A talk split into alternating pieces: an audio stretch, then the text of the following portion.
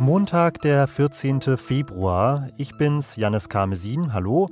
Und das hier ist das Update von Was jetzt, dem Podcast für alle Sinne. Heute gibt's nämlich nicht nur was zu hören, wie Sie das schon von uns gewohnt sind, sondern auch etwas zu riechen. Und klarer sehen werden Sie am Ende dieser Folge hoffentlich auch. Wir sprechen über einen möglichen Fahrplan für das Ende der Corona-Maßnahmen, über den Besuch des Kanzlers in der Ukraine und über Neues vom Prozess gegen den Bundeswehrsoldaten Franco A. Redaktionsschluss für diesen Podcast ist um 16 Uhr. Lockern, ja, aber doch bitte recht vorsichtig. Das war im Grunde Kern der Ansage, die der Corona-Expertinnenrat Bund und Ländern gestern Abend als Kurs für ihr Treffen am Mittwoch vorgeschlagen hat. Und heute ist jetzt tatsächlich ein Dokument aus dem Kanzleramt durchgesickert, das am Mittwoch quasi als Ausgangspunkt für die Diskussionen bei der MPK dienen soll. Es sieht einen Drei-Stufen-Plan vor, der pünktlich zum Frühlingsbeginn ein weitreichendes Ende der Corona-Regeln vorsieht. Jonas Spreter aus dem Zeit Online Nachrichtenteam. Wie sieht denn dieser Drei-Stufen-Plan genau aus? Äh, in einem ersten Schritt sollen private Zusammenkünfte für Geimpfte und Genesene wieder mit mehr Teilnehmerinnen und Teilnehmern möglich sein. Bisher gilt eine Obergrenze von zehn Personen. Die soll nun angehoben werden auf vielleicht 20. Das ist aber noch nicht äh, sicher und ähm, kann sich noch ändern. Außerdem soll auch die 2G-Regel im Einzelhandel fallen und ähm, Dort soll dann wieder jeder auch ohne Kontrolle Zutritt haben. Und in einem zweiten Schritt, datiert auf den 4. März, gilt dann in Gastronomie und auch Hotels wieder die 3G-Regel, Zugang mit tagesaktuellem Test. Und in Diskotheken und Clubs ähm, gilt 2G+, das heißt, man kommt rein, wenn man geimpft und genesen ist mit tagesaktuellem Test oder äh, mit einer Boosterimpfung. Und bei Großveranstaltungen sollen die Zuschauerkapazitäten äh, weiter gelockert werden, aber auch hierzu gibt es noch keine konkreten äh, Zahlen oder Dimensionen. Und der dritte Schritt wäre dann quasi das Ende aller Maßnahmen, also so eine Art äh, Freedom Day, wie das ja gerne bezeichnet wird? Der soll am 20. März sein. Ähm, ich weiß nicht genau, ob man Freedom Day sagen kann. Auf jeden Fall sollen an diesem Tag alle tiefergreifenden Schutzmaßnahmen, so heißt es, ähm, entfallen. So zum Beispiel die verpflichtenden Homeoffice-Regelungen für Arbeitgeberinnen und Arbeitgeber. Und welche Regeln blieben dann noch über den 20. März hinaus bestehen? Das sind vor allem sogenannte eher niedrigschwellige Schutzmaßnahmen. Darunter fallen äh, Maskenpflicht in Innenräumen oder auch in Bussen und Bahnen. Mhm. Ganz wichtig nochmal zu betonen, das Dokument ist bislang nur ein Vorschlag. Was davon dann tatsächlich verbindlich beschlossen wird, hören Sie am Donnerstagmorgen nach der Bund-Länder-Runde hier bei Was Jetzt. Danke dir, Jona. Sehr gerne. Danke. Am Wochenende hat das Auswärtige Amt deutsche Staatsbürgerinnen in der Ukraine dazu aufgefordert, das Land nach Möglichkeit zu verlassen.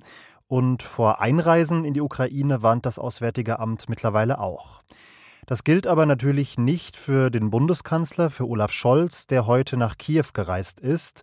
Er hat dort den ukrainischen Präsidenten Volodymyr Zelensky getroffen und obwohl weiterhin umhergeflogen und telefoniert wird, als gäbe es kein Morgen mehr, drehen wir uns diplomatisch doch weiterhin ein wenig im Kreis.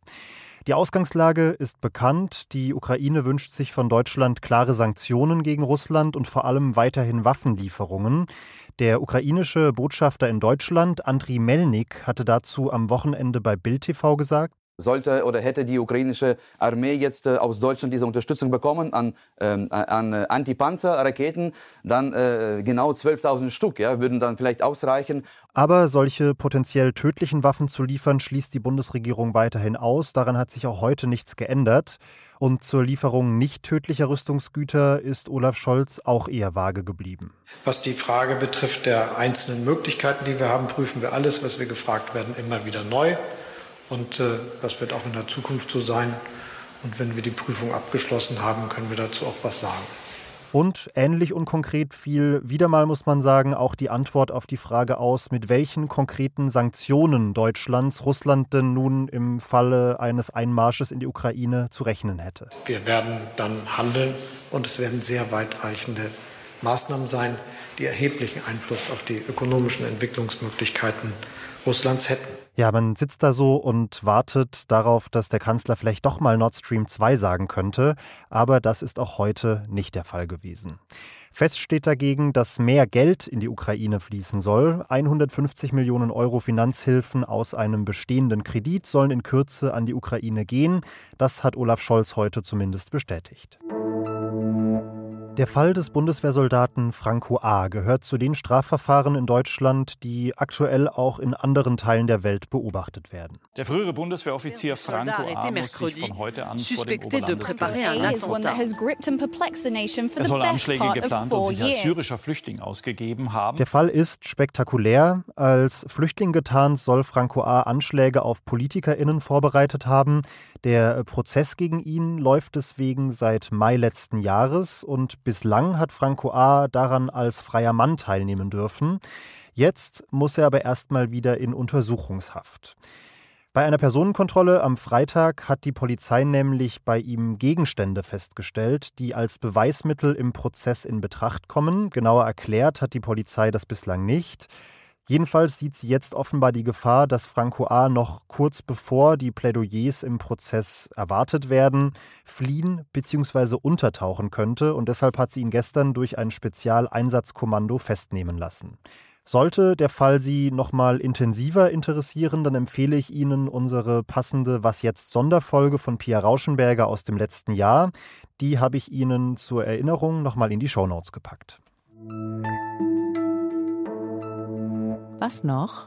Intuitiv hätte ich jetzt gesagt, am Valentinstag Parfüm zu verschenken. Das ist nach dem äh, guten alten Strauß roter Rosen so ziemlich das unkreativste, was man tun kann.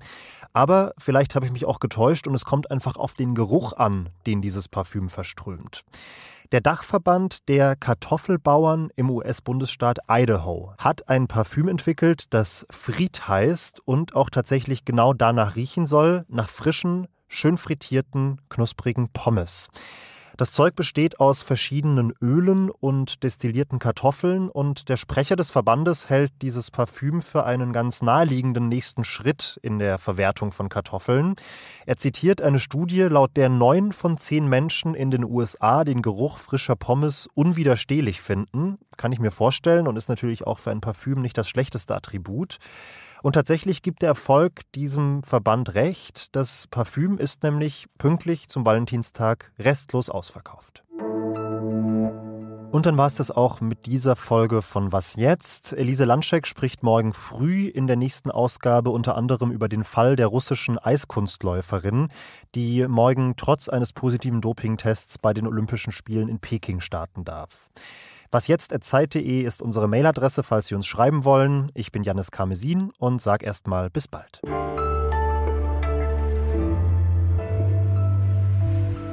Übrigens generell ein sehr bemerkenswerter Online-Shop, den dieser Kartoffelbauernverband da betreibt. Vom Pommes-Parfüm abgesehen, wer will sie nicht? Hier die 90 cm Plüschkartoffel mit T-Shirt und Basecap zum Beispiel.